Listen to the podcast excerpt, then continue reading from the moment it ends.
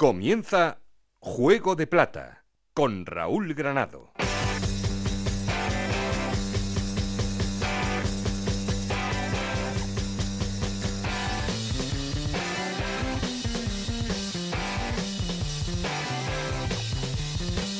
¿Qué tal? Muy buenas, bienvenidos a Juego de Plata, el podcast de Onda Cero en el que os contamos todo lo que pasa en Segunda División.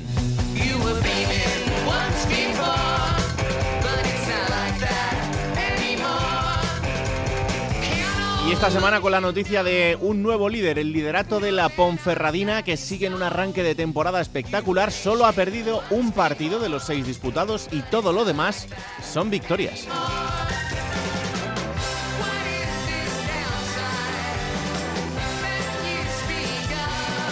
Un liderato en detrimento del Sporting de Gijón, que este fin de semana caía en un partidazo frente al Eibar.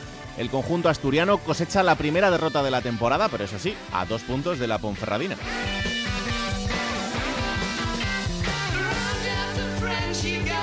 En puestos de playoff de ascenso Almería, Tenerife, Mirandés y Eibar. De ellos, solo el Tenerife ha perdido este fin de semana.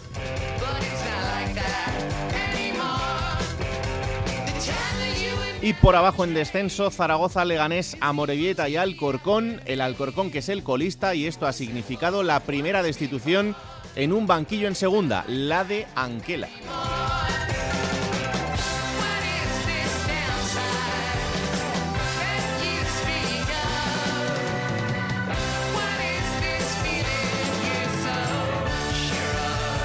Con Michel ganando con el Girona y salvando un poco la honra del conjunto catalán, con el Valladolid volviendo a caer y con Pacheta en entredicho, tres derrotas consecutivas para el conjunto pucelano. De todo esto y mucho más tenemos que hablar durante todo el programa de hoy. Ya sabéis que queremos seguir en contacto con vosotros y para eso tenemos un perfil de Twitter que es arroba juego de plata y un correo electrónico juego de plata Aquí conmigo está el auténtico cerebro de este programa, Alberto Fernández, con Ana y Esther Rodríguez en la producción, con Nacho García los mandos técnicos. No estoy solo porque... Esto es Juego de Plata, el podcast de Onda Cero en el que te contamos todo lo que pasa en Segunda División.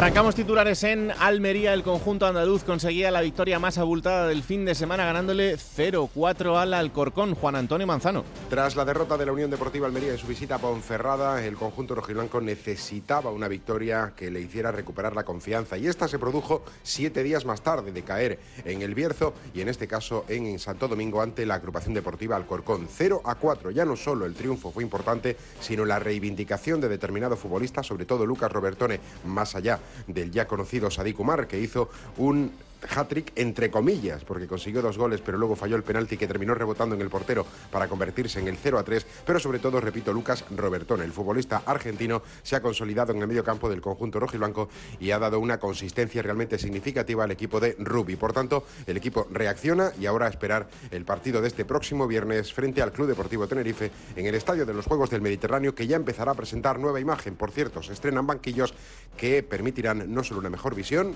a los aficionados de la parte de tribuna, sino además ir modernizando poco a poco la instalación rojiblanca.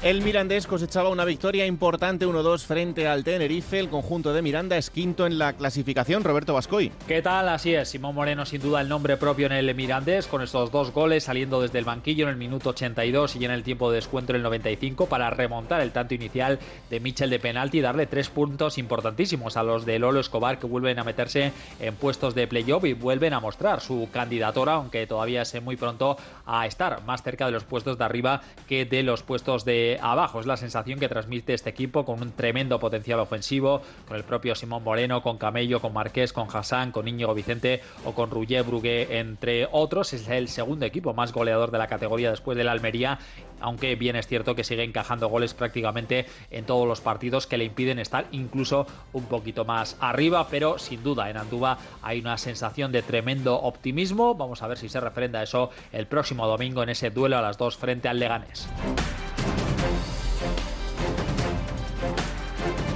Vámonos hasta Eibar porque el conjunto Ibarres consiguió una victoria importantísima este fin de semana 3-2 frente al Sporting de Gijón en el gran partido de la jornada Íñigo Taberna. Después de un comienzo de liga titubeante, parece que el Eibar le ha cogido el tono a la segunda división, como se ha demostrado este pasado domingo con la brillante victoria ante el que era líder de la categoría, el Sporting de Gijón. Hablamos de una victoria muy especial porque además suponía el primer triunfo como local del conjunto Ibarres esta temporada. El equipo armero viene de sumar dos triunfos consecutivos, donde además ha demostrado que tiene un gran potencial ofensivo, marcando seis goles, tres por partido.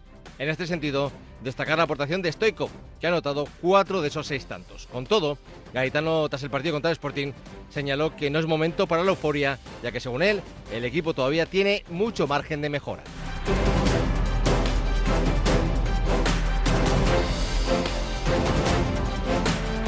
Y acabamos titulares en Valladolid porque, como os decía, el conjunto de Pacheta no termina de levantar cabeza tres derrotas consecutivas. Alerta roja, Héctor Rodríguez. Pues la verdad es que la resaca está siendo dura para el Real Valladolid después de tres derrotas consecutivas y ahora mismo la figura de Pacheta ya empieza a estar en entredicho. De momento, solo en lo que hace referencia a su planteamiento de partidos y a ese sistema de tres centrales que viene aplicando desde que recaló en el estadio José Zorrilla. Por si esto fuera poco, continúan los problemas físicos acumulados en el centro de la El Yamik todavía no estará recuperado para este fin de semana y además Javi Sánchez es seria duda después de retirarse antes de tiempo en el último compromiso liguero disputado en Girona. Veremos si puede estar o no listo para afrontar la visita de este domingo a las 9 de la noche del Alcorcón al fútbol vallisoletano, donde los aficionados de Zorrilla van a mirar con lupa lo que haga su equipo ante el conjunto madrileño.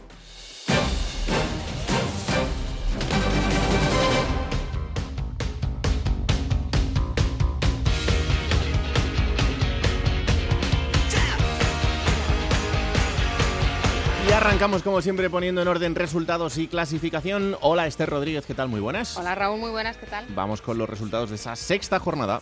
Pues Alcorcón 0, Almería 4, Ibiza 1, Oviedo 1, Zaragoza 1, Real Sociedad B 1, Leganés 1, Amorebieta 0, Girona 1, Valladolid 0, Cartagena 2, Lugo 1, Huesca 0, Fuenlabrada 0, Ponferradina 4, Málaga 0, Eibar 3, Sporting de Gijón 2, Tenerife 1, Mirandés 2 y Burgos 0, Unión Deportiva Las Palmas 0.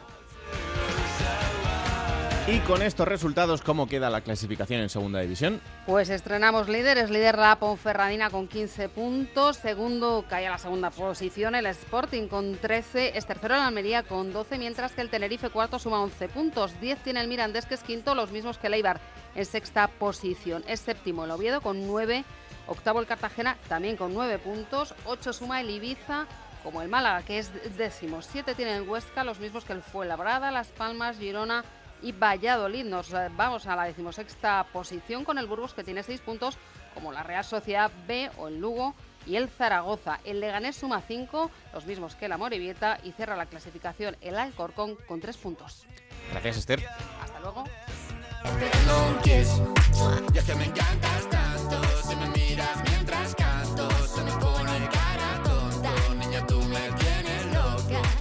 que me gusta no sé cuánto, go go go tú como dirían los vascos, si quieres te lo digo en portugués, eu gosto de você.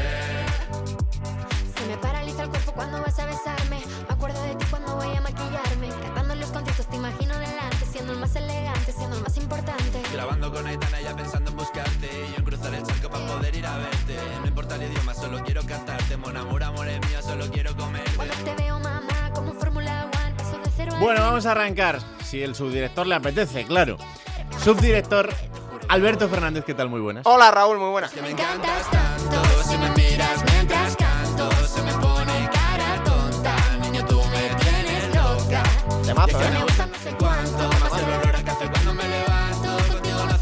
A partir de ahora vamos a entrar en conflicto cada martes con Nacho García, pero no pasa nada. Bueno, el otro día puso una que le gustaba porque era su cumpleaños, no obstante, pero esta está bien.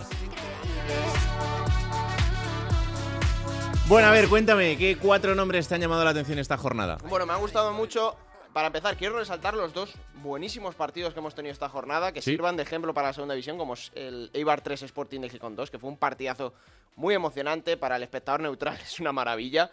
Y también el Tenerife 1 Mirandés 2, ¿no? Eh, ocurrieron muchas cosas y creo que esos partidos son los que deben enseñar para, para mostrar muchas veces la, la segunda división.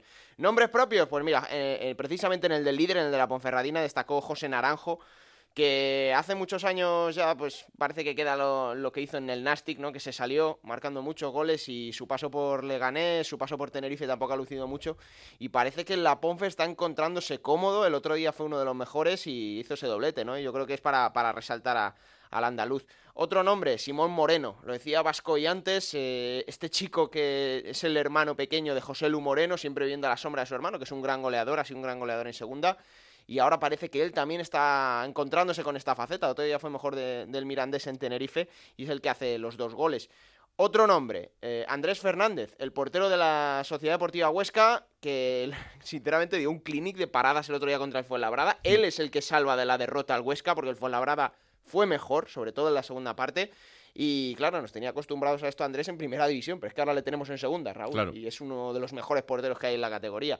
Y el último nombre, Lucas Robertone. También lo mencionaba Manzano ahora. Los focos van para Sadik en esa victoria de la Almería en, Alcorcón. Pero veías jugar a Lucas Robertone en el medio campo, en la media punta, y a veces. Es verdad que era el rival que era y estaba como estaba, pero parecía un juguete roto, ¿eh? un muñeco en las, en las botas de, de Lucas Robertone, que fue el mejor de la Almería y fue el que impulsó al equipo a conseguir esa goleada. Bueno, pues esos son los cuatro nombres que ha elegido Alberto Fernández y vamos a arrancar con la llamada líder en una semana en la que hay cambio de líder porque la Ponferradina se upa en lo alto de la clasificación después de esa victoria 4-0 frente al Málaga. Compañero Roberto Ugarte, ¿qué tal? Muy buenas.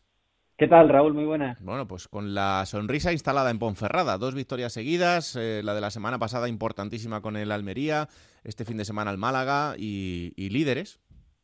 Sí, además, eh, tanto en la afición, que siempre es importante, porque además en un estadio como el Toralín, cuando la afición está detrás del equipo y respalda y empuja, se nota muchísimo como quizá más importante en los jugadores. Eh, precisamente en, en uno de los más destacados como José Naranjo es a un futbolista al que se le nota mucho cuando está disfrutando del fútbol. Eh, comentaba Alberto que su paso por Leganés, su paso por Tenerife, eh, no habían eh, terminado de marcar la senda que había apuntado en el Nastic. Es probable que para ese perfil de jugador le haga falta a veces dar lo que, sin menospreciar a nadie, por favor, que se me entienda lo que digo, dar un paso atrás en su carrera, buscar un sitio en el que haya más tranquilidad futbolísticamente hablando, menos presión, pero donde pueda recuperar ¿no? esa confianza para dar ese nivel. La sonrisa la tienen los aficionados de la deportiva y la tienen jugadores como José Naranjo. Bueno, y de ellos va a depender el, el devenir de- del equipo. No sé si el míster ha empezado a echar las campanas al vuelo o conociéndole eh, sigue pensando en, en, esa- en ese partido a partido, en esa permanencia de los 50 puntos y a partir de ahí ya veremos. La ve. Sí, ¿no? La Ya ve me, me la porque- imaginaba, ¿eh? Sí, imagino que, que conocéis por ahí perfectamente el, el perfil de John Pérez Bolo. Eh, de hecho, después de la victoria eh, frente al, al Málaga, eh, si no su segunda, su tercera frase en la rueda de prensa ya fue hablar del partido de Las Palmas y que había que visitar al conjunto insular de PPML con la misma idea, con la misma intención de juego y sin mirar para nada la clasificación, porque lo que comentamos también muchas veces, eh, estás líder para un, para un equipo como la Ponferradina es algo circunstancial de momento. Insisto, dirá la temporada lo que, lo que tenga que decir y el devenir de los partidos y el avance de la competición. Ahora mismo, en la Ponferradina, y lo dije ya la semana pasada, sigue restando sobre 50 puntos. Ese es el planteamiento y el, el mensaje que se quiere trasladar desde, desde el club, desde dentro del vestuario también, y eso, por muchos partidos que se puedan ir ganando, no va a cambiar. Bo, y al final em, la trayectoria de- del equipo y de Bolo viene siendo así en los últimos años, ¿no? Y es lo que le ha dado esa trascendencia y, esa permanencia. Y al final el, ir asentando el, proyecto en, la categoría, que es lo que le, va a dar el, el plus para seguir ahí. Eh, lo próximo, como tú bien decías, es enfrentarse a la Unión Deportiva Las Palmas, fuera de casa, frente al equipo de Pepe Mel, que tampoco es que esté haciendo las cosas excesivamente bien en este arranque de temporada, pero que poco a poco va sumando. Em, es un partido interesante porque son dos entrenadores que tienen una visión del fútbol eh, bastante antagónica, pero con, con equipos que, mm, que les gusta ser muy ordenados, así que será un partido bonito de ver. Sí, lo, lo veíamos incluso en el partido de ayer eh, de Las Palmas frente al Burgos que cerraba la, la sexta jornada. Eh, dominaba prácticamente la, la táctica sobre, sobre la calidad, sobre la clase de jugadores que había sobre el césped, el caso de Jonathan Viera, el caso de José Rodríguez. Al final son jugadores que bajo el mando de entrenadores como Pepe Mel o como también John Pérez Bolo, en los casos, por ejemplo, de gente como Dani Ojeda, gente como el propio José Naranjo, tienen que sacrificar parte de esa calidad y parte de, ese nivel individual en poder en beneficio del colectivo, por así decirlo. Y eso va, de, va a deparar un duelo en el que las fuerzas estén muy niveladas, que al final eh, lo que hayas hecho en la jornada anterior, que uno venga de empatar y otro venga de golear, va a significar más bien poquito. Habrá que ver también cuál es el nivel que da la deportiva fuera de casa, porque es cierto que de los 15 puntos que lleva en el casillero, 12 los ha conseguido haciendo un 4 de 4 en el Toralín. Los dos partidos que ha disputado fuera de casa, uno lo saldó con victoria en Ipurúa frente a Eibar, el otro con derrota frente al Tenerife. Así que habrá que ver también cómo responde el equipo lejos de Ponferrada. Pues estaremos atentos a lo que pase este fin de semana y os lo contaremos, a ver si la Ponfe es capaz de seguir siendo líder una semana más. Gracias, Roberto, un abrazo. Un abrazo a vosotros. Y si no es la Ponfe, pues es el Sporting, que este fin de semana le ha tocado la cruz. Pronto se le ha ido el liderato, ¿eh? Por primera vez le ha tocado la cruz, hay que decirlo. Y aquí no lo celebramos. Hola Juan Gancedo, ¿qué tal? Muy buenas. Muy buenas. ¿Por qué habréis de celebrarlo? Pregunto. No, hombre, porque como tú dices que estamos esperando a que el Sporting caiga para meternos contigo y tal, pues yo dejo claro que aquí no lo celebramos. Porque, Bueno, porque yo sé que es lo que tú ibas a decir, que, es estaréis contentos y tal. Entonces, no, no. El Sporting es el equipo de Asturias y es el equipo de España. Normal que la gente se disguste cuando Ah, pierde. bueno, eso eso lo, ha- lo has decidido tú ahora mismo, ¿no? Sí, Ah, Sí. vale, perfecto. en reunión conmigo mismo. Ah, Sí, per- señor. per- bueno, está bien, porque ese- creo que es el único momento en el que te van a dar la razón en todo el día de hoy. O sea que has, has tomado una decisión muy buena. A ver, explícame em, qué le pasó al Sporting, porque está claro que para mí es el gran partido de la jornada. Creo que los dos equipos estuvieron a, buen nivel ofensivamente, defensivamente ya es otra cosa, pero que, que si el Sporting no pierde este partido tampoco hubiera pasado nada. No, y si lo hubiera ganado tampoco. La verdad que con 2-2 tuvo el 2-3 en la mano, no acertó y luego se comió una mar valiente y fue el cabezazo de Lechu que supuso el, el 3-2 definitivo. Yo creo que el Sporting perdió, pero ganó más de lo que perdió en Eibar, porque demostró que va en serio este año. Yo, yo os lo decía, que a mí me parece que está jugando muy bien al fútbol, que había dado un paso adelante, que este equipo no se parecía al del año pasado, que no sabías por qué ganaba. Ahora casi que no sabes por qué pierde, cuando pierde, no lo entiendes y, y demostró mucho carácter y luego encima lo hizo en el feudo de una de las mejores plantillas de la categoría sin duda.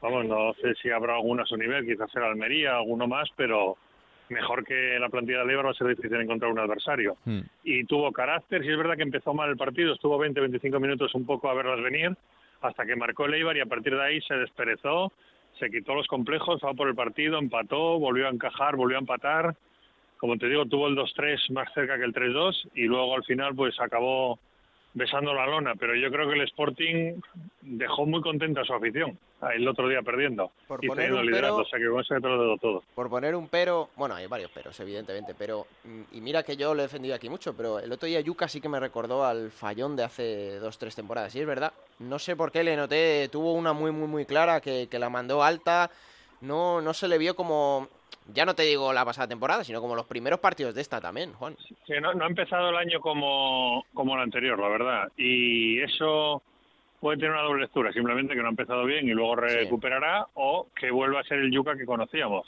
y que el Yuca del año pasado fue un espejismo. No voy a decir que me inclino por lo de esto segundo, Que pero sí. no me extrañaría, no me extrañaría que fuera esto segundo. Yo insistí el año pasado me parecía muy raro que Yuca fuera un futbolista de 22, 23 goles todas las temporadas, porque no lo había sido nunca. Y yo, vamos, apostaba con que el año pasado hubiera sido su mejor temporada, sin ninguna duda, y de ahí el interés de venderle, de hacer caja.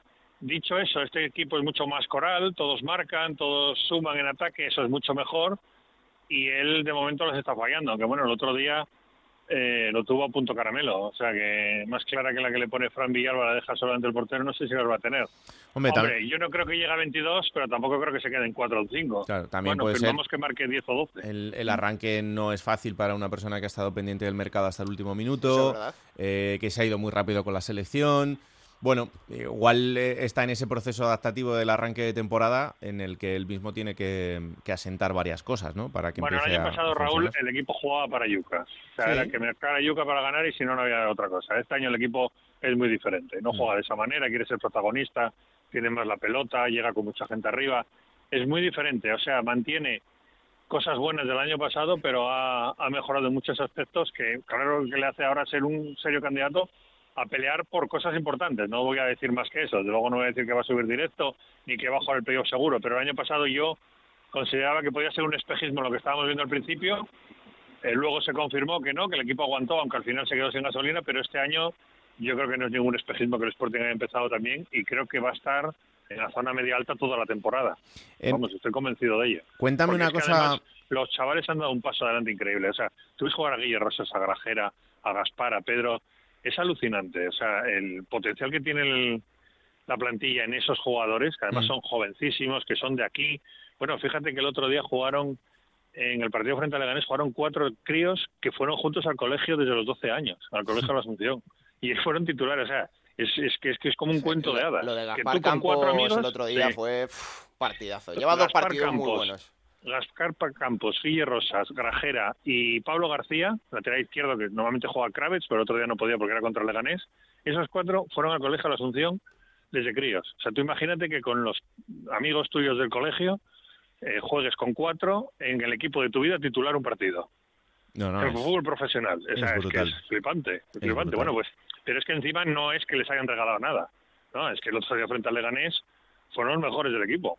Mm. Con lo cual ese es un potencial enorme que tiene el Sporting unido a, a lo que ya tenía. Bueno, pues a una defensa que yo creo que está haciendo aguas más valiente. Ha empezado bien y Gallego eh, va a seguir apostando por él. Yo eso es una cosa que nunca entenderé. ¿Por qué cuesta tanto a un entrenador cambiar a un portero a un defensa?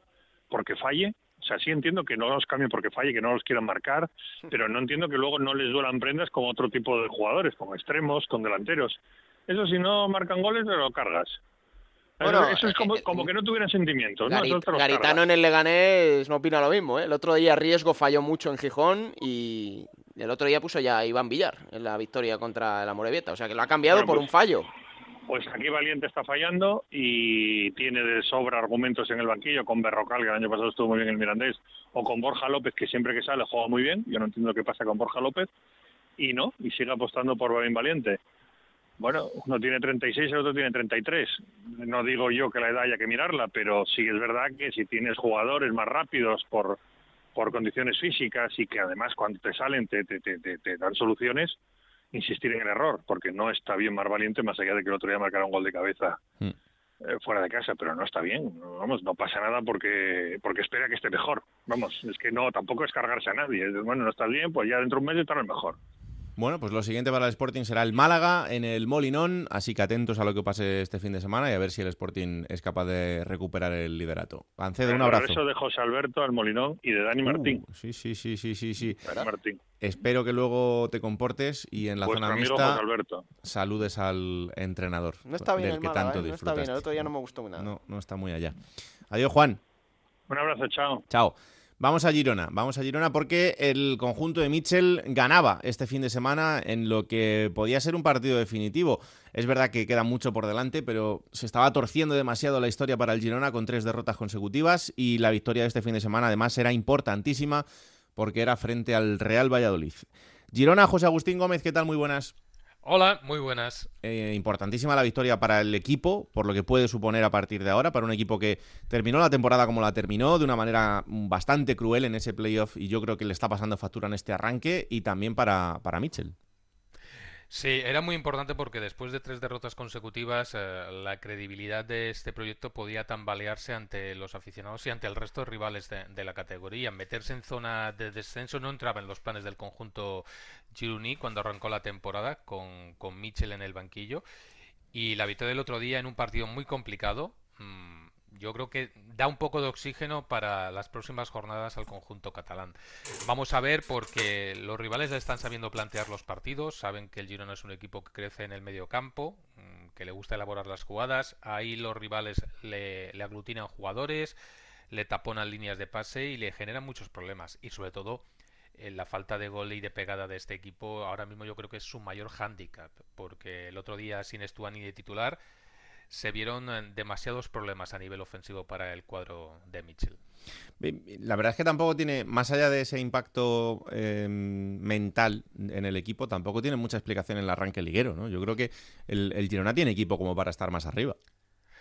Sí, eh, tú empiezas a mirar los nombres y, eso es lo que te indica. Pero vuelvo a repetir, los rivales lo analizan mucho, eh, lo tienen muy en cuenta. Eh, las Palmas, yo estoy hablando, por ejemplo, de los dos últimos partidos que vi en directo en, en, Montilivi. Tanto la Unión Deportiva Las Palmas como el Valladolid lo que hicieron fue amontonar jugadores en el centro del campo y el Girona pues quedó bastante anulado en, su línea de creación, en su generación de juego ofensivo. También el otro día frente al Valladolid, eh, que venía de dos derrotas consecutivas, se notó el mucho respeto por parte de los dos equipos, eh, mucho miedo también a perder, a acumular una nueva derrota, y eso hizo que el partido pues no resultase muy vistoso y que tampoco generase grandes ocasiones eh, de gol. Alguna que se generó fue más que nada provocada por la cuantiosa cantidad de agua que estuvo cayendo durante casi todo el choque, que impidió que los porteros pues tuvieran buena adherencia en los guantes. Pero más allá de eso, eh, el partido yo creo que fue una demostración del respeto que se tenían los dos equipos y el miedo a cosechar una nueva derrota. Hmm. Sí, la verdad es que lo de la lluvia eh, este fin de semana en Girona eh, era para, para, mirarlo, porque parecía que estaban apuntándole con una manguera todo el rato. Y Mitchell, fíjate, no suele ser un entrenador, bueno, tú lo conoces mejor, que cuando está expulsado, que tampoco creo que haya estado muchas veces No, la primera vez, la primera, vez. Y estaba muy tranquilo, ¿no? Es que es así. es que... yo, yo los entrenadores que siempre dicen, cuando estás abajo, pues lo ves todo, puedes manejarlo, pero cuando estás expulsado no puedes, mm. le pesa a los entrenadores nerviosos. Nada, Mitchell en la cabina, o no sé dónde estaba ubicado en el estadio, pero súper tranquilo. La verdad es que el, momento más tenso de Mitchell siempre es durante el partido en la banda. Y es en el único momento en el que le puedes ver enfadado, porque en, el resto es que es la persona más tranquila del mundo. No, luego cada persona es un mundo, pero como muchos entrenadores te dicen, cuando no estás ahí, que puedes manejar las cosas, te, subes por las paredes. Bueno, pues vamos a ver si mm, esta racha del Girona se confirma este fin de semana frente al Oviedo en el Tartiere, que será el siguiente encuentro que tenga el conjunto catalán, o si vuelven a la situación complicada. De momento, decimocuartos en la clasificación, no indica el puesto que debería tener en este momento el, conjunto Gironi. El, conjunto Gironi lo que tiene que hacer es mejorar la pegada. Pues sí, la verdad es que sería una buena manera de, empezar a sumar de tres en tres, porque así eh. seguro que, lo consigue. Tiene a Stuani recuperado, que el otro día el primer balón que toca saliendo desde el banquillo es el lanzamiento de penalti que lo transforma, pero hombres como Sarmiento o, como Ureña, como Nahuel Bustos, tienen que sumar, tienen que empezar a sumar goles porque no pueden vivir solo de, los tantos de, de Pandia, perdón, de, de Stuani si quieren regresar a primera división. Y el Girona, pues, lo comentaba la temporada pasada, viendo su trayectoria, a primera división solo llega siendo mm, primero o segundo, porque cada vez que juega playoff se queda en la categoría de plata. La verdad es que Así sí. que, tiene que apretar los dientes. Ni lo nombres, porque, porque la gente por allí tiene un miedo al playoff que, que, es entendible, la verdad. Se ha puesto José a pensar un poco en blanqueazul y le ha salido Pandani. Sí, le ha salido Pandani. Eh, sí, sí, sí. La costumbre. Un abrazo, José. Otro. chao, chao. Vamos a Zaragoza porque el conjunto Maño. Eh, también está teniendo un arranque de temporada un poco dubitativo. Hay impuestos de descenso y la verdad es que nos, nos preocupa una vez más este, este arranque de temporada. Vamos a ver cómo lo analiza desde allí nuestro compañero Rafa Feliz. Hola Rafa, ¿qué tal? Muy buenas. Hola Raúl, muy buenas. Pues eh, la verdad es que no van las cosas muy allá, por la provincia en general, pero empezando por el, por el Zaragoza. No, no, la verdad que eh, no acaba de llegar el gol, como siempre, como ya te acuerdas el año pasado, los problemas que hubo con Alex Alegría, con el Toro Fernández, que no acababa nunca de llegar el gol. Bueno, el Toro Fernández se, marchó sin marcar ni un solo gol. Y a Les Alegría un gol en toda la, temporada, aunque estuviese en media campaña con el Real Zaragoza. Y esta temporada pues se ha confiado en Nano Mesa, se ha confiado en Álvaro Jiménez y está sucediendo hasta el momento más de lo mismo. Es verdad que están teniendo muchas ocasiones de gol, pero no están acertados y no, y no marcan las ocasiones que, que tienen. Por eso, el otro día, a pesar de que en el minuto 2 se adelantaba la Real Sociedad B, tuvo numerosas ocasiones de gol el Real Zaragoza, pero nadie fue capaz de introducir el esférico dentro de la portería contraria y al final se marcharon con un empate a uno que claro está, ¿se puede considerar justo? Pues como lo quieras mirar. Lo cierto es que claro, en el fútbol tienes que marcar un gol más que el contrario si quieres ganar y eso no sucedió en la Romareda el otro día. Claro, si miramos las ocasiones, pues es verdad que el Zaragoza tuvo ocasiones como para no empatar ese partido, incluso para ganarlo, pero, mm, pero es lo que tú dices, luego hay que materializarlo. Y más allá del partido puntual del otro día, es que la situación, pues evidentemente empieza a ser preocupante. Hay mucho todavía por delante, pero estar en esos puestos de descenso, pues eh, te pone en una situación de, de máxima preocupación. Sí, sí, no, incluso los nervios ya están a flor de piel por parte de medios de comunicación, de aficionados, es decir, de todo lo que rodea el Real Zaragoza, hasta tal punto que ya hoy se hablaba incluso de, ojo, que es una final, fíjate qué barbaridad, cuando solo se han disputado las seis jornadas, la séptima la que viene, en Lugo el próximo domingo, donde jugará el Real Zaragoza, pero ya con la presión de tener que ganar sí o sí para no verse otra semana más en esos puestos de descensos donde caía, como decíamos, en el día de ayer. Y el Huesca, pues eh, evidentemente mejor en cuanto a lo clasificatorio, pero los resultados tampoco son los esperados.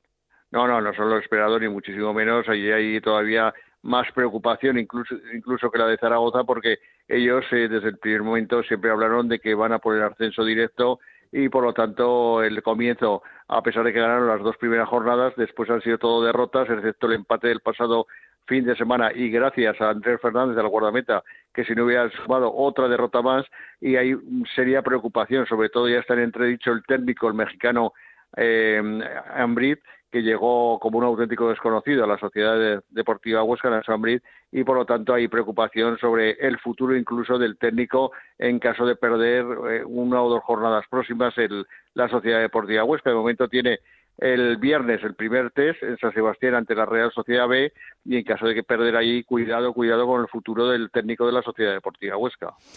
Bueno, pues ya veis cómo están las cosas en Aragón. Esperamos contar mejores noticias en el corto plazo, sobre todo en Zaragoza, porque si no, Anita, ya sabes que, esto no lo supera. Así que vamos a ver si poco a poco los dos equipos van resurgiendo y van siendo los equipos protagonistas que esperamos para, para esta temporada. Rafa, gracias, un abrazo. Un abrazo para todos. Y de Zaragoza a un sitio en el que es todo lo contrario, porque están eh, con la sonrisa instalada también. Este fin de semana el Cartagena ganaba un partido también importante, porque tenía que esforzarse muchísimo para ganarle 2-1 al Lugo. y remontar. remontar. Y ahora mismo son octavos en la, en la clasificación. Onda cero en Cartagena, Victorio de Aro, ¿qué tal? Muy buenas. Hola Raúl, hola Alberto, ¿qué tal? Muy buenas. El Cartagena lo que pasa es que no sabe empatar, o gana o pierde. Mm. y la sensación es que ves a un equipo radicalmente diferente en casa, en el Cartagonova, o fuera de ella. Hmm. Sí, la verdad es que estaba, estamos viendo dos versiones muy diferentes, pero además muy claras. No sé muy bien si esto empieza a preocupar por allí, porque mm, es verdad que el equipo ha ganado tres partidos y esto te hace estar ahí, estar ahí tranquilamente con nueve puntos, pero sí que llama la atención que el equipo no tenga un plan B a veces, ¿no? Sí, y lo que más preocupa efectivamente es ver la disposición de los, del equipo fuera de casa, insisto. Hablaba antes Rafa, Zaragoza. Si es que en Zaragoza, si es que en Zaragoza el equipo apenas tiró a puerta. Si es que en Zaragoza, por ejemplo, previo, la semana previa a la primera victoria contra la Real Sociedad B, el equipo gana gracias a un gol eh, en propia puerta de la defensa del Zaragoza que le pega en la espalda. Si es que un equipo que ha estado inerte en, en casi la mitad de jornadas mm. de las que llevamos, porque porque eh, se ha encontrado con el gol en los últimos minutos en el Cartagonova y a eso, y a eso se, encomienda la afición albinegra, a que, a que las cosas vuelven a salir y a que arriba la pegada de la pólvora que tiene el equipo es escandalosa. es que, fíjate, decir que al final. Eh, Rubén Castro, Rubén Castro. que está Rubén Castro bien. Rubén Castro y, que eso salga bien, ¿no? No, no, no. ¿Qué va? Y, y, mirad, y mirad la gente que le acompaña. Si es que el otro día tuvo la primera, la primera titularidad Okazaki y es, es impactante ver, ver al japonés jugando por dentro. Bueno, ahí no vengáis arriba, ¿eh? porque, porque Okazaki es de tener momentos de destellos importantes. Mm. Pero luego se pierde un poquito, así que ojalá no, ¿eh? Pero ahí hay que tener un poquito de paciencia todavía. Pero si lo, si lo compenetras con Alex Gallar, que ahora mismo está que se sale, con Callarga, que el año pasado no tenía chispa, pero este año el asturiano la está teniendo, y de Blasis, que tuvo unos minutos ya también en los últimos partidos y que llevan, llega a estar más de tres meses sin jugar. Si tú consigues enchufar a Pablo de Blasis durante la temporada y si tocamos madera, ninguno de los jugadores de arriba se lesiona, si es que es potencial ofensivo el Cartagena, por supuesto, eh, Alberto, que sí, eh, encomendados a, a, Rubén Castro, que hizo los dos primeros de la temporada, pero la sensación de peligro constante que tiene el Canario, pues es que yo no sé si, si alguna vez en la región de Murcia hemos vivido, eh, eh, en la actualidad me refiero, un, equipo con una superioridad en el área tan bestial como la que tiene el Cartagena de Rubén Castro. Es que sabes que cada, cada duelo lo lucha, cada duelo lo gana y que cada disparo eh, pues va a puerta. Fíjate, si es que el otro día con el 0-0 Rubén Castro le mete, a, le mete al palo un disparo mordido, cruzado, con efecto desde fuera del área. Si es que Rubén Castro, pues yo no sé, eh, eh, suma 21 temporadas marcando en la Liga de Fútbol Profesional, ha hecho historia y pues ojalá sean 10 más aquí en, en el Cartagena con los con 10 albinegros. más o 12, vamos, no sé si eso le dará al equipo para salvarse, evidentemente, sin- solo dependiendo de Rubén Castro, pero con 10 goles el equipo no va a estar sufriendo, ni con 12. No, no, no tiene pinta. Claro. Bueno, eh, eh, yo me encomiendo a la, a, la, a la temporada pasada 19 goles y el Cartagena se salva en las últimas dos jornadas. Mm, Pero porque dependía mucho de, de Rubén. Claro, es lo que le yo faltaba a es este lo- Cartagena. Si empiezan a, a marcar más jugadores, pues no tenga que depender solo de Rubén Castro. Y es lo que buscaban un poco con ese potencial ofensivo. Es un equipo que sigue marcado por la defensa, es que sigue, sigue marcado por la defensa. El equipo todavía no ha conseguido quitarse los fantasmas de, de Raúl Navas. Y os lo explico, cuando Raúl Navas, este mercado, pide salir, nada previsible, porque tenía contrato, porque él dijo un par de semanas antes que estaba muy a gusto, que Cartagena era su sitio, pues hasta que le llega una buena oferta y, pide salir. Entonces, desde entonces, el, equipo, pues, pues tuvo que reinventarse. Ha, llegado Gastón Silva, el uruguayo, que este fin de semana jugó de lateral izquierdo. Eh, está probando, o está, mejor dicho, manteniendo Carrión como central a Andújar. Y no termina de cuadrar Andújar, un central muy solvente, muy contundente por arriba. Pero me da la impresión de que en segunda está un poco justo Andújar en, en- la categoría de plata. Insisto, vamos a verlo. Ojalá que a este Cartagena le dé, ¿eh? Hmm. Pues sí, la verdad es que sí, porque será una gran noticia, pero la verdad es que el proyecto de este año pues pinta a que es verdad que todavía queda mucho y que el objetivo de la salvación será primordial, pero por lo menos yo creo que el equipo ya ha tenido un gen competitivo que, que será Ha importante. cogido la experiencia del año Sí, pasado. sí, sí, absolutamente. Y lo siguiente será enfrentarse al Fuenlabrada en el Fernando Torres de Madrid contra un Fuenlabrada que la verdad es que últimamente solo sabe empatar, pero bueno, vamos a ver qué, qué hace el equipo de Ultra. Victoria, un abrazo muy fuerte. Un abrazo, chicos. Bueno, pues ya hemos hablado de la situación del Cartagena, pero ahora tenemos a un protagonista del eh, conjunto cartagenero escuchando al otro lado del teléfono, que es Pablo Clavería. Hola Pablo, ¿qué tal? Muy buenas. Hola, ¿qué tal? ¿Cómo estás? ¿Todo bien? Hombre, la Todo bien. semana después de una victoria, pues se encara de otra manera, ¿no? Sí, por lo menos siempre, siempre se encara los entrenamientos, por lo menos con una sonrisa. Claro, eso se nota, ¿no? Cuando arranca la semana. Sí, sí, sí, sí, se nota, se nota el ambiente, sin tampoco relajarnos, ya no hemos hecho nada, pero bueno, es verdad que se encara de otra manera distinta. Bueno, lo que pasa es que no hay tiempo para, para disfrutarlo mucho, ¿no? Porque aquí, sobre todo en segunda, se va enganchando una semana con otra y, y prácticamente no te da tiempo a nada. No, no, no, no, no, no da tiempo, no da tiempo a mucho. A saborear un poco la victoria y, y a ponerte manos a la obra para, para lo que viene. Mm, Hombre, el partido de este fin de semana eh, fue importante, más allá de los tres puntos, también por cómo se dio, ¿no? El eh, que costase tanto frente al Lugo, eh, teniendo que pelearlo hasta el final. Yo creo que es de esos tres puntos que, que te dan algo más. Sí, porque es verdad que, que empezamos por detrás del marcador, pero estamos teniendo buenas sensaciones y demás. Y como tú dices, al final muchas veces cuando juntas buenas sensaciones, una victoria al final y, y sumas los tres puntos, pues bueno, al final casi, como dices tú, que lo saboreas más y, y sabe mejor. Em, El equipo tiene que seguir todavía adaptándose a la, a la categoría en muchos aspectos, pero yo sí le veo diferente a la temporada pasada, ¿no? Yo creo que ese, ese gen competitivo de, de adaptabilidad a la segunda, ahora sí lo tenéis. Sí, es cierto que todavía pues nos quedan muchas cosas por mejorar, estamos empezando y, y es pronto. Pero bueno, sí que es verdad que, que hay mucha base del año pasado, eh, hay un buen grupo, se ha mantenido mucho y bueno, el míster también, nos conocemos y, y eso al final yo creo que ayuda, sobre todo en los inicios, que a lo mejor hay equipos que, pues, que fichan más jugadores o se tiene que hacer un poco a la categoría y bueno, nosotros en ese aspecto pues este año lo tenemos. Sí, es cierto, lo hablábamos antes que estamos viendo eh, dos versiones del equipo, ¿no? Una en casa y otra fuera. Sí, bueno, al final es verdad que en casa y más ahora que, que vuelve la gente y demás, pues, pues a uno siempre le es pues, más fácil o está más acostumbrado a jugar en casa con el apoyo de la afición y demás. Y es verdad pues que fuera tenemos que bueno encontrar un poco esa estabilidad. Es verdad que en Zaragoza ganamos, pero bueno, necesitamos de, de ser un poco más estables en las salidas, a nivel de sensaciones, a nivel de ser compactos, pero bueno, yo creo que estamos en la línea y a ver si este fin de semana podemos, podemos darle continuidad a todo Hmm. esto que te comento. Em, al final hay un- algo de garantía que, siempre, que cuando un equipo lo tiene, eh, le da un plus, y en vuestro caso es Rubén Castro. Eh, lo, de este hombre es increíble porque eh, pase el tiempo que pase, ese olfato de gol, em, ese gol no lo pierde nunca. Sí, para nosotros es, un seguro, saber que si, que si trabajamos bien el partido y, le damos opciones a él para que meta gol, pues bueno, podemos estar tranquilos porque como dices tú es, es nuestro seguro y bueno, tenemos que, que cuidarle y darle de comer, tenemos que darle balones para que, para que haga lo que mejor se le da. Mm. Em, Es verdad que el año pasado, al ser unos recién llegados a la categoría, había muchas cosas que a lo mejor eh, había equipos que decían, bueno, vamos a ver cómo, cómo llegan estos, a ver qué hacen.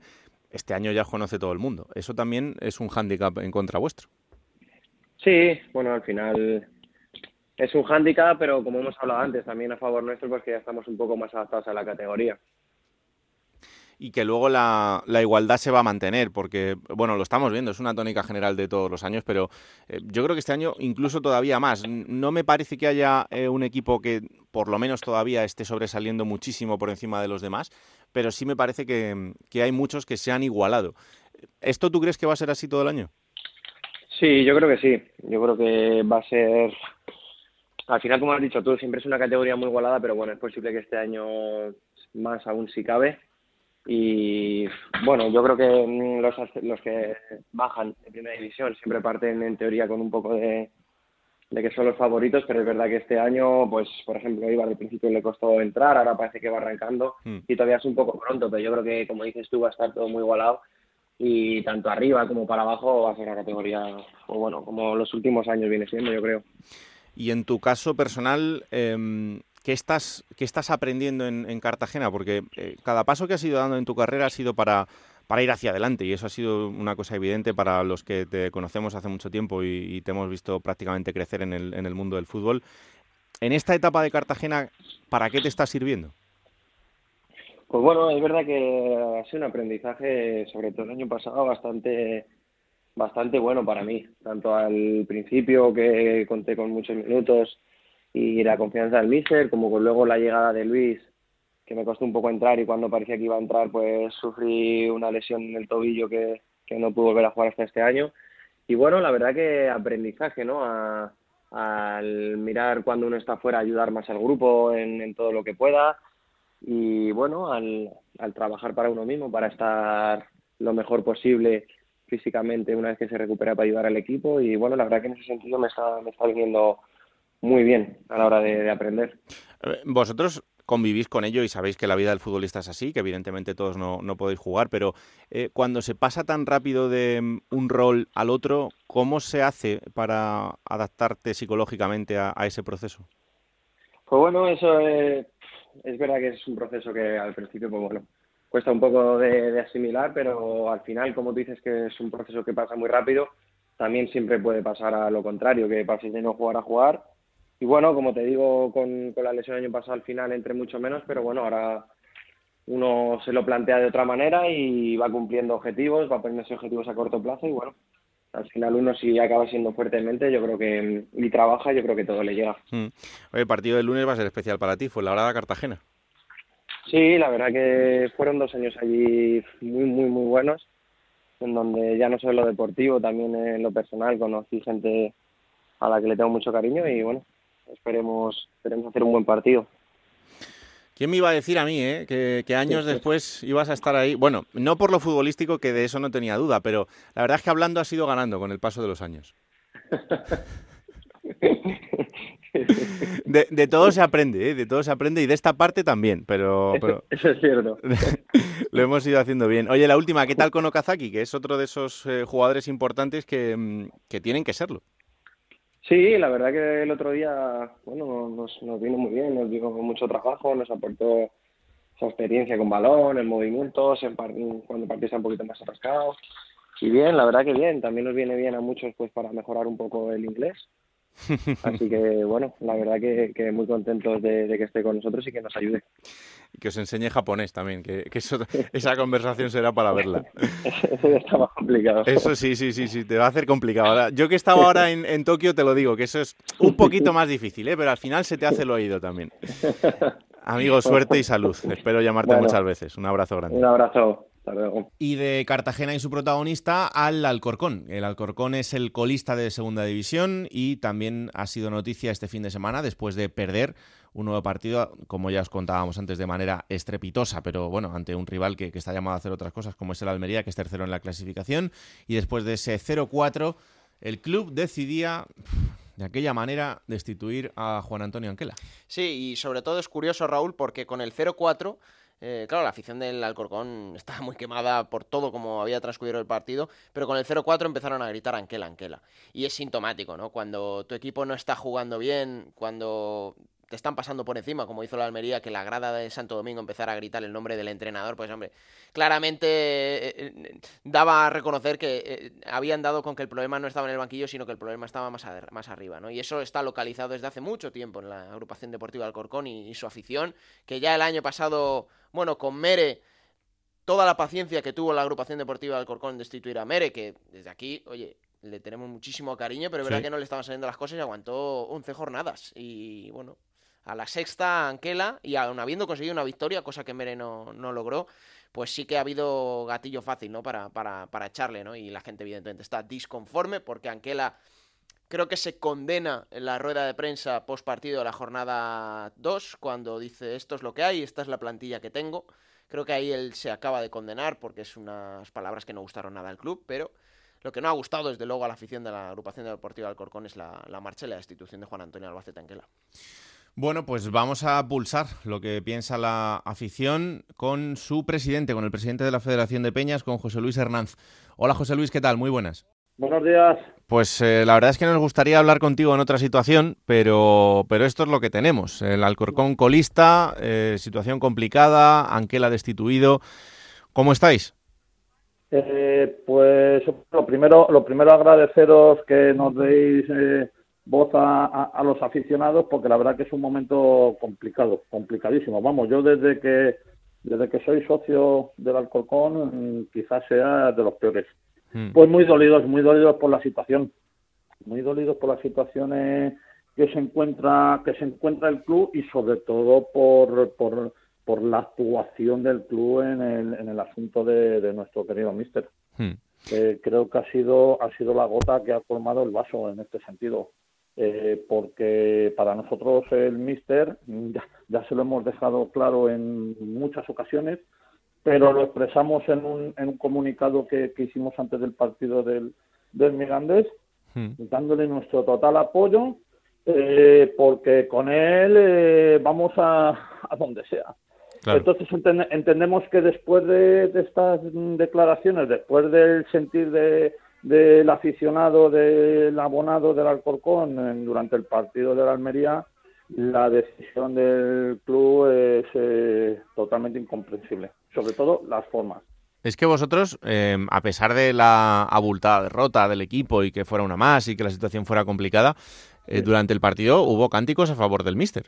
Sí, sí, totalmente, totalmente, porque porque es que eh, la situación por, por, las, por las declaraciones por, y demás cuestiones que se, que se oían eh, no, no, no pintaba bien. Entonces eh, nos, nos temíamos que a la primera de cambio pues eh, pagara los platos eh, los platos rotos el míster hmm. de la, de la deficiente planificación deportiva que lleva que lleva este club desde desde que no ha sido esta temporada entendemos que desde hace un par de días o tres que, que es un es un disparate total y absoluto y entonces, como, como nos teníamos ese, pues, eh, pues intentamos en expresar nuestra nuestra pues, pues, nuestro apoyo a, nuestro mister que realmente es el que el que nos salvó de, de, bajar eh, la temporada pasada ah, ¿Habéis, ¿Habéis hablado con él después de la destitución? ¿Con el mister? Sí. No, no, no, no, no porque, a ver, también entendemos que la situación para él es complicada y bueno, pues eh, donde tiene que hablar es en los sitios donde le pregunten. No sé si me explico. Eh, nosotros eh, quizás quizá más adelante intentaremos hablar con él, pero bueno, por si, si lo habéis estado, que seguramente que lo habéis, oído, pues bueno, eh, se van dejando cositas por ahí caer que, que cada día que cada día que pasa nos indigna más todavía, nos indigna más todavía. Sobre todo, reitero, el trato del club con, con, con, con este mister que, que, es un estandarte nuestro. Es más, es más, eh, no sé si os acordaréis cuando el cuando el reconocimiento, el homenaje de, del ayuntamiento al, al mister, eh, el director, bueno, no sé si el director general o gerente del club, Ignacio, eh, dijo unas palabras que fueron contundentes en el sentido de apoyo total y que este mister era el nexo de unión entre la afición y el club. Y, con, lo cual es que es que no entendemos nada, es que no no vamos mm, eh, ha sido ha sido un golpe, un vamos eh, que estamos en shock todavía con, esta cuestión, es que no, entendemos nada. Hmm. Bueno, sí entendemos, entendemos entendemos sin sin ser conocedores del mundillo del fútbol y demás que hay un responsable clarísimo y ese ese responsable tiene tiene un nombre. Ese responsable tiene un nombre. ¿Qué es? Creo, creo que lo hemos creo que lo hemos dicho ya. Pero si quieres te lo vuelvo a repetir el nombre. Sí, sí, claro. es, el, es el director deportivo, eh, Emilio Vega. Eh, eh, además, eh, pues según más, como te he dicho antes, también de ser eh, pesado, según más saliendo informaciones, nos vamos dando más cuenta que esto estaba ya todo, estaba tomada la decisión de, hace ya mucho tiempo. Yo tengo aquí a Alberto, que habitualmente está en el día a día del club también. Em, Alberto, en este caso, más allá del director deportivo, yo creo que tú también tienes la opinión de que hay bastantes más culpables en todo esto, ¿no?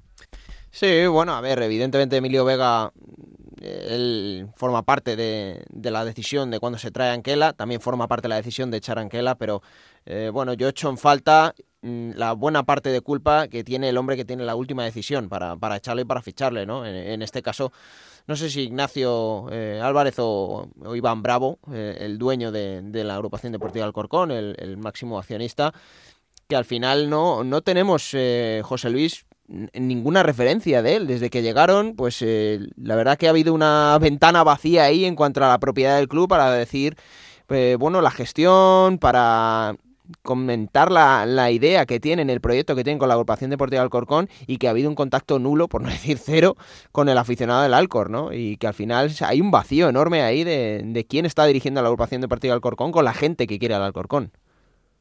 Eh, buenos días, Alberto. Sí, totalmente de acuerdo, totalmente de acuerdo. Lo que pasa que, bueno, nosotros al final de cuentas, eh, esto es, eh, a ver, nos gusta o no nos gusta, esto es una empresa. Entonces, la empresa pues la dirigen como creen conveniente.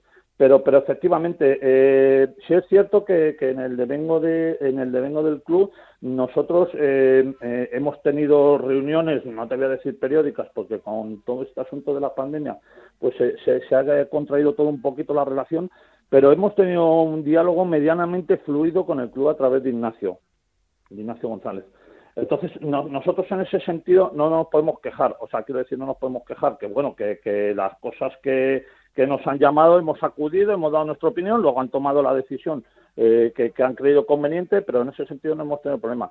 Pero entendemos que es que, mm, vamos, bajo mi punto de vista, la, la, la organización interna es un poquito es un poquito vamos, complicada o difícil de entender, porque ahí hay una bicefalia que, que vale, sí, la, la parte deportiva la lleva Ignacio Vega, eh, la parte, digamos, institucional, entre comillas, y demás, la lleva Ignacio, pero efectivamente, como tú bien has dicho, Alberto, eh, la, la cabeza visible que debería ser Iván Bravo no se ha pronunciado en nada.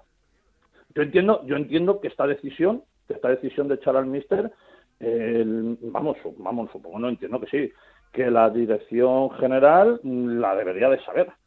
Pero según, pero según eh, reitero, según eh, le comenta Raúl, eh, por las noticias que estamos teniendo, pues no sé yo, ahí, ahí algo, algo se nos escapa, algo mm. se nos escapa. Y desde luego, desde luego, la relación con, con el aficionado en casi todos los sentidos sí es verdad que ha ido en franca decadencia, en franca decadencia y, y bueno, pues eso se refleja, eso se refleja pues en el, en el número de abonados este año ni sabemos el número de abonados, pero mucho nos da que ha bajado ya de los 2.000.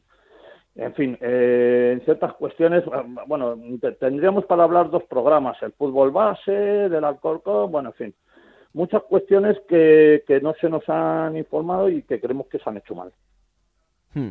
Fíjate que José Luis, bueno, ha sido el año en el que ha vuelto el público a Santo Domingo después de, una temporada fatídica y donde el Alcor no tuvo el apoyo de su gente, pero eh, la gente parece que el Alcor no ha vuelto en el mejor momento, ¿no? A Santo Domingo. Yo no sé si desde la Federación de Peñas, que hemos visto como en estos últimos años habéis tenido varios baches con el club, que, bueno, la pasada temporada con el regreso a Anquela parecía que todo se mitigaba un poquito y que de repente eh, estabais todos a una otra vez.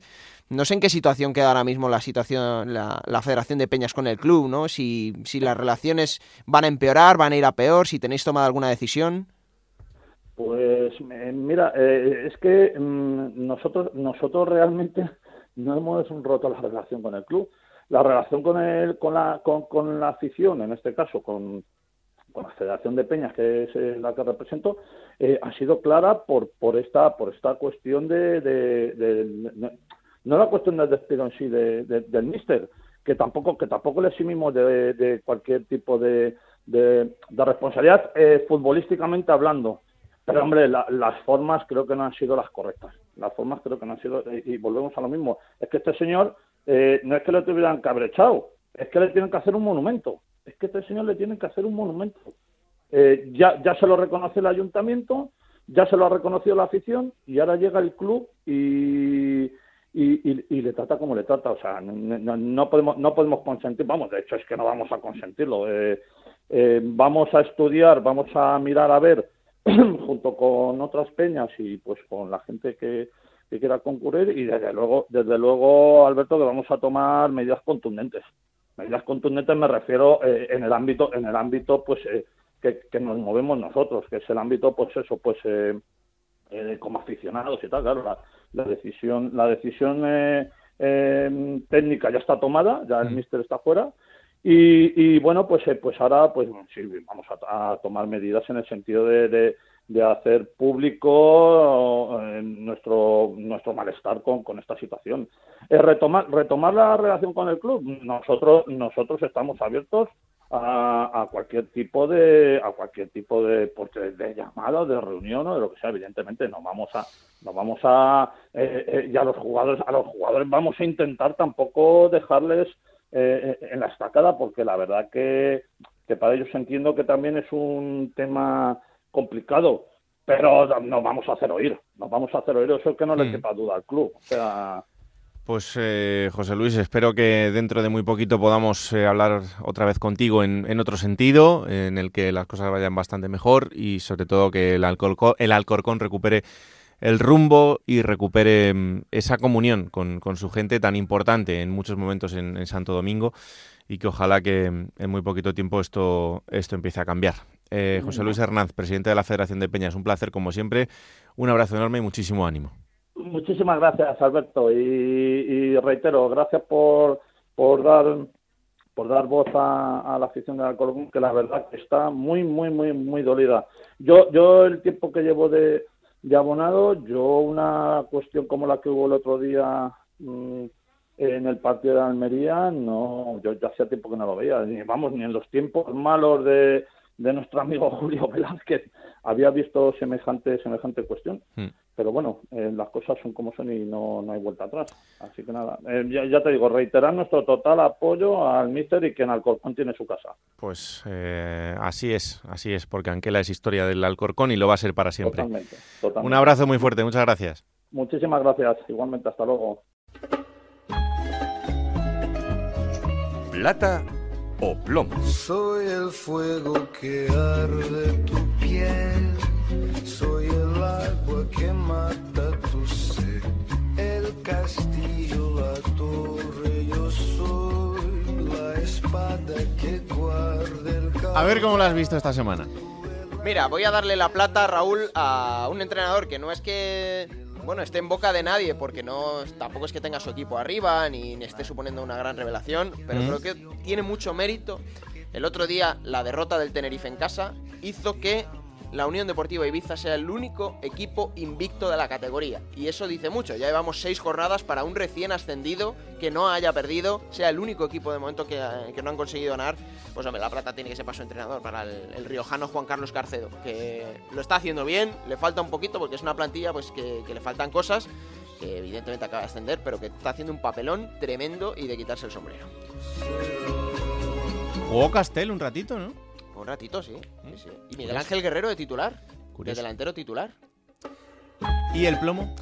El plomo vamos a dárselo, se lo di hace dos jornadas a, a Emilio Vega, director deportivo de la agrupación de parte del Alcorcón. Vamos a dárselo un poquito más arriba. Por si no ha quedado claro. Por si no ha quedado clara la cosa, vamos a dárselo a Iván Bravo, eh, ese gran desconocido que apareció hace tres temporadas cuando adquirieron la propiedad del club y que no ha vuelto a aparecer por Alcorcón. Y que la gente se pregunta, se pregunta muchas veces quién gobierna el Alcorcón, quién manda en Alcorcón, porque Sí, Emilio Vega tiene mucho peso en la parcela deportiva, pero la decisión última de echar a Anquela no es de Emilio Vega.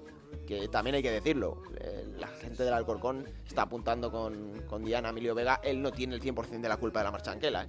Es Iván Bravo, Ignacio González, el director general, que no, dan la cara, no hablan, no aparecen, no dicen esta boca es mía y, el Alcorcón se sigue yendo y se sigue desmigajando y se sigue deshaciendo.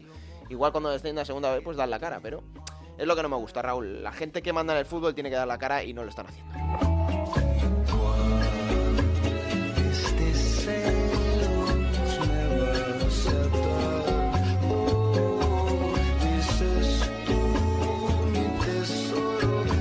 Y momento ahora para coger esa máquina del tiempo que pilota Pablo Llanos para traernos los mejores momentos de los equipos de la categoría. Esta semana ha elegido el Valladolid.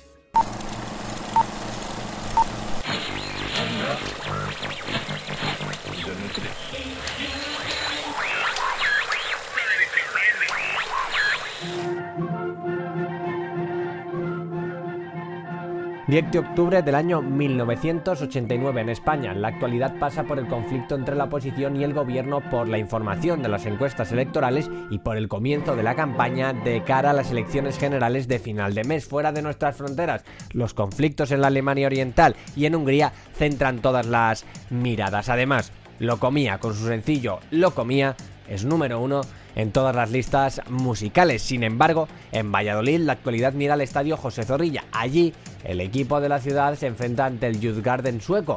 Los vallisoletanos reciben al conjunto nórdico en la ida de los octavos de final de la Recopa de Europa. Una Recopa que juegan gracias a la final de Copa que jugaron el año anterior ante el Real Madrid y que perdieron. El regreso a Europa del equipo blanquivioleta está siendo mejor de lo esperado. El conjunto que no termina de marchar en liga parece haber entrado con buen pie en esta competición y ya ha pasado la primera de las eliminatorias. En esta segunda tratarán de hacer lo mismo ante el conjunto sueco. Para este partido, Skoblar, que había sustituido a Vicente Cantatore de cara a esta temporada, salía con Ramnich en portería, Lemos, Gonzalo, Enrique Moreno, Ayarza, Alvis Minguela, Hidalgo, Alberto, Roberto Valverde y Gaby Moya. El suizo Bruno Galer pitaba el comienzo del partido y el Valladolid iba a mostrar esa otra cara que salía en la competición europea. A la media hora de partido, Ahí Alberto, atención.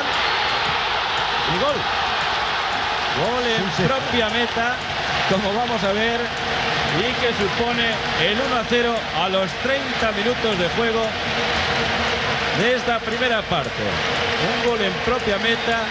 Nos parece que ha sido Culver el autor del mismo. No se entendió con su portero. Estaba muy adelantado Algren. Bueno, ya tienes Coplar el gol que pedía en la primera parte para tranquilizar un poco los ánimos. y sin tiempo apenas para celebrar el primer gol, Remate de Gonzalo, Alberto y gol. Segundo gol del Real Valladolid. El gol logrado por Moya a los 33 minutos de esta primera parte. Culminando una serie de remates que vamos a volver a ver en esta primera repetición. Observen ahora el salto en primera instancia de Gonzalo, el fornido defensa vizcaíno. Como también toca Alberto y en última instancia es Moya el encargado de impulsar con su testa el balón al fondo de las mallas. El marcador no se movería más y el Valladolid ganaba el partido. Un empate en Suecia hizo el resto y el Real Valladolid alcanzó los cuartos, ronda en la que caería ante el Mónaco en penaltis. Lo demás, como se suele decir, es historia.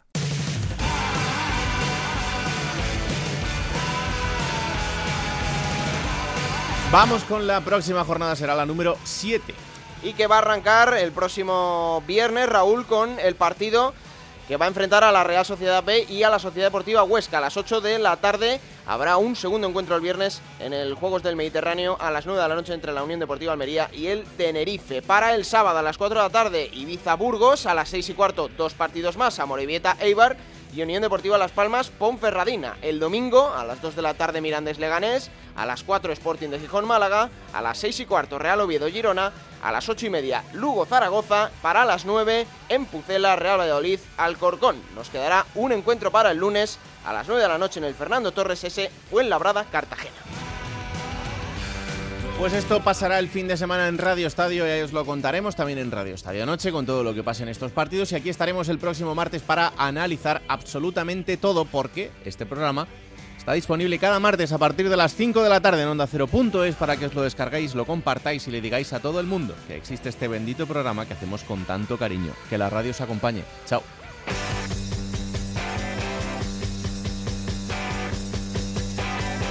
Raúl Granado, Alberto Fernández, Ana Rodríguez.